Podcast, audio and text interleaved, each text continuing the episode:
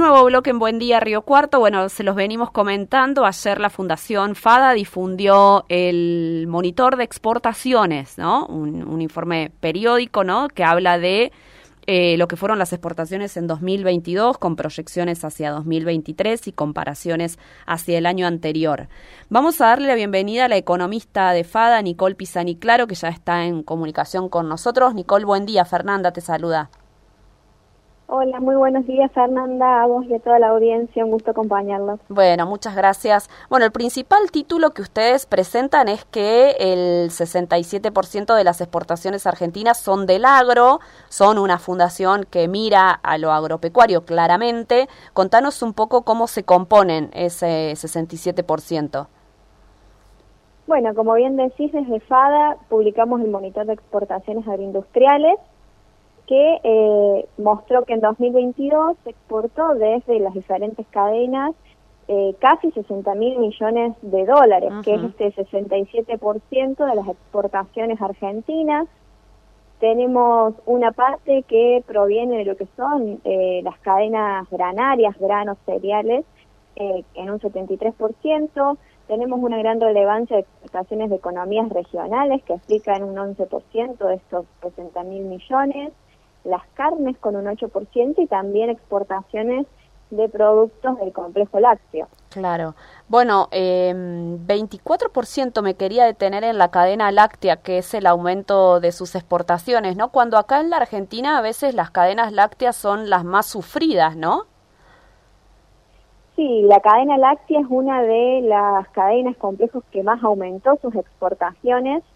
Eh, tuvo un incremento de exportaciones tanto en dólares como en toneladas, ese 24% es un aumento eh, de ingreso de divisas, digamos, de dólares, por eh, principalmente incrementos importantes en los precios de los productos que exporta la cadena, como es eh, el tema de la leche en polvo o los quesos que salen de, de las exportaciones de este complejo y que significan gran parte de estas, ¿no? Claro. Bueno, y si desglosamos eh, lo que tiene que ver con los granos, ¿no?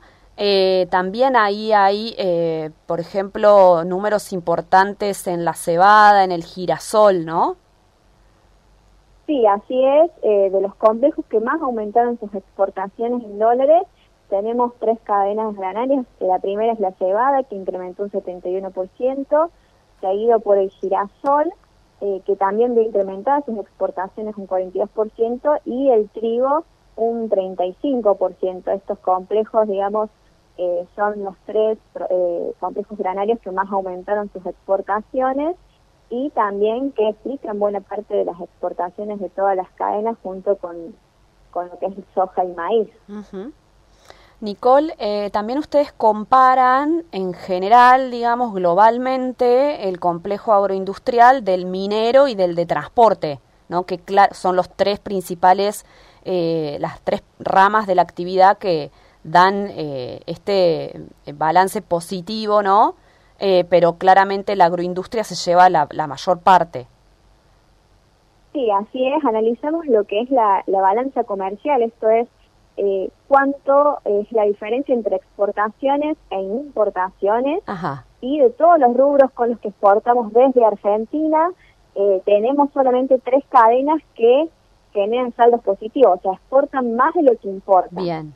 Eh, cadenas agroindustriales tienen un saldo positivo de 50 mil millones de dólares, mientras que, bueno, minería y transporte también tienen saldos positivos, pero muy por detrás, o sea, minería por mil millones de dólares y transporte por 300 millones de dólares.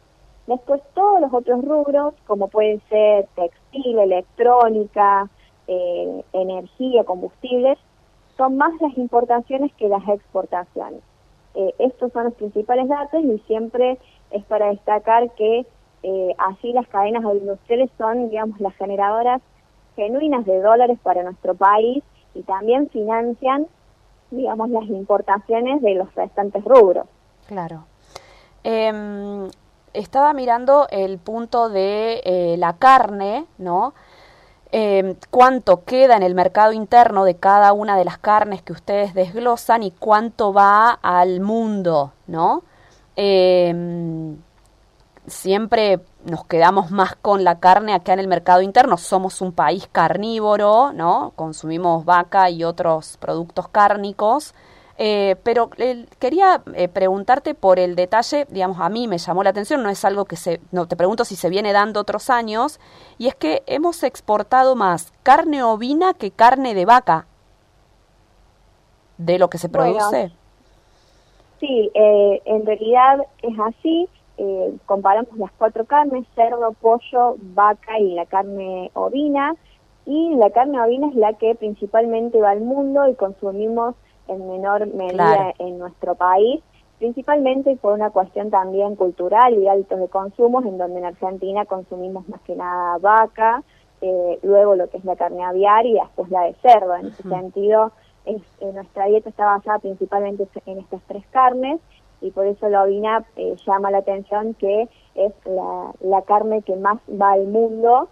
Sin embargo, eh, las cuatro carnes principalmente quedan en el mercado interno, como bien decías, de la carne ovina el 63% queda en el mercado interno, que lo consumimos muy en ocasiones especiales y la eh, el 37% es lo que va al mundo.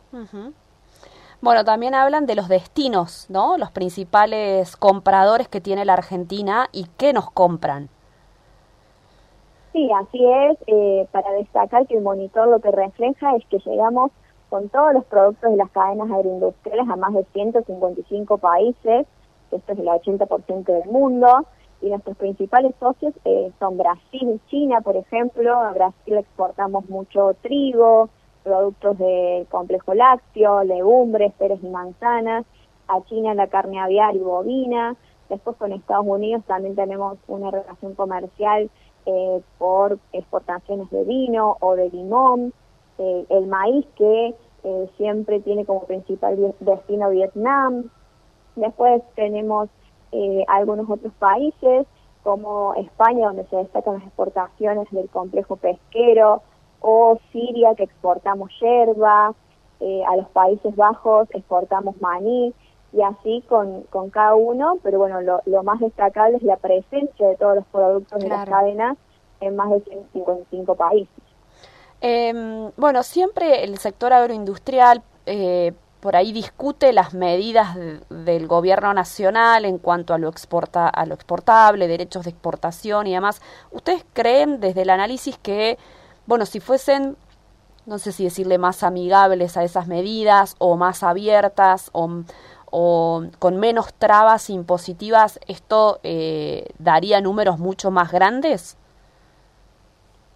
Sí, la principal, digamos, cuestión o impedimento para que, eh, digamos, el sector productivo crezca en, producción y con ello en exportaciones hoy por hoy son eh, los derechos de exportación que, digamos, afectan significativamente a la, a la inversión dentro de lo que es el sector agropecuario y agroindustrial y con ello eh, termina afectando los niveles de producción, producción y exportaciones. Así que si las medidas fuesen más amigables, claramente, eh, digamos, eh, tendríamos mayores exportaciones desde las cadenas agroindustriales, sí, destacando que, bueno, eh, estamos pasando por un momento particular en nuestro país en cuanto al sector por los efectos de, de la sequía que van a cerrar el 2023 con números algo desalentadores, ¿no? Claro, bueno, contanos un poco cuál es la proyección de FADA que ustedes ya indican es una perspectiva para, el, para este año negativa.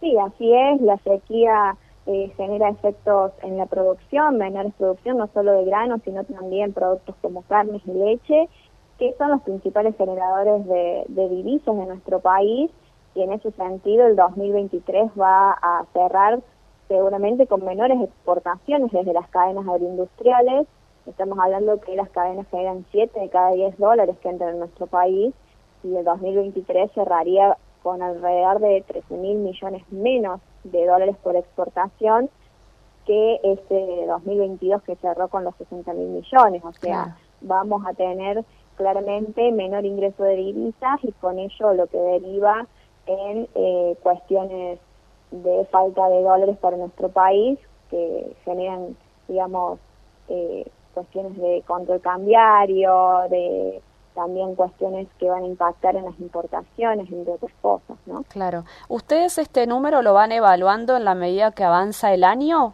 digamos, o va o cómo lo, lo van ajustando de, de acuerdo a la, a la, bueno, a la coyuntura, a cómo resulten las cosechas finalmente? Sí, los números se van analizando a medida que el año avanza eh, también en, función de lo que se va ajustando de, cosechas de las bolsas de cereales eh, y de comercio. En ese sentido se van analizando qué va a suceder con las exportaciones y también vamos evaluando eh, cada seis meses realmente cuánto es lo que se va exportando desde las cadenas, ¿no? Claro. Bueno, Nicole, la verdad es que es bien extenso y como siempre FADA nos ofrece un, un informe bien gráfico, ¿no? Eh, clarito de entender qué porciones quedan en los mercados internos, qué porciones van a los mercados externos. Eh, uno cuando mira así estos números, eh, bueno, le cuesta creer que la Argentina no sea, o sea, no, no, salga adelante, ¿no? Con todas las trabas y demás, seguimos siendo récord en muchos complejos exportadores o agroexportadores, ¿no? Sí, bueno, faltan por ahí el acompañamiento de medidas de un orden más macroeconómico, pero eh, siempre desde el agro buscamos eh, mostrar, digamos, y desde la fundación, eh, estos logros y como bien decías, somos campeones del mundo en muchas exportaciones, desde las cadenas agroindustriales, y estamos presentes en gran parte del mundo, y bueno, es, cuestión de que eh, las políticas también se vayan acomodando, acompañando, digamos, el potencial que tiene tanto las cadenas agroindustriales como el resto del país para generar divisas, y empleo y crecimiento económico. Nicole Pisani, claro, muchas gracias por estos minutos con Buen Día Río Cuarto. Muchas gracias, Fernando. Un gusto acompañarlo. Igualmente, que tengas buena jornada. Ahí hablábamos con la economista de FADA, luego de que la Fundación Agropecuaria para el Desarrollo Argentino, así son sus, sus siglas, eh, difundiera ayer este monitor exportador de la Argentina, ¿no? Respecto del año 2022 y una proyección alarmante claramente hacia este año, ¿no? En donde la sequía está haciendo de las suyas y está recortando las proyecciones de todas las cadenas agroproductivas.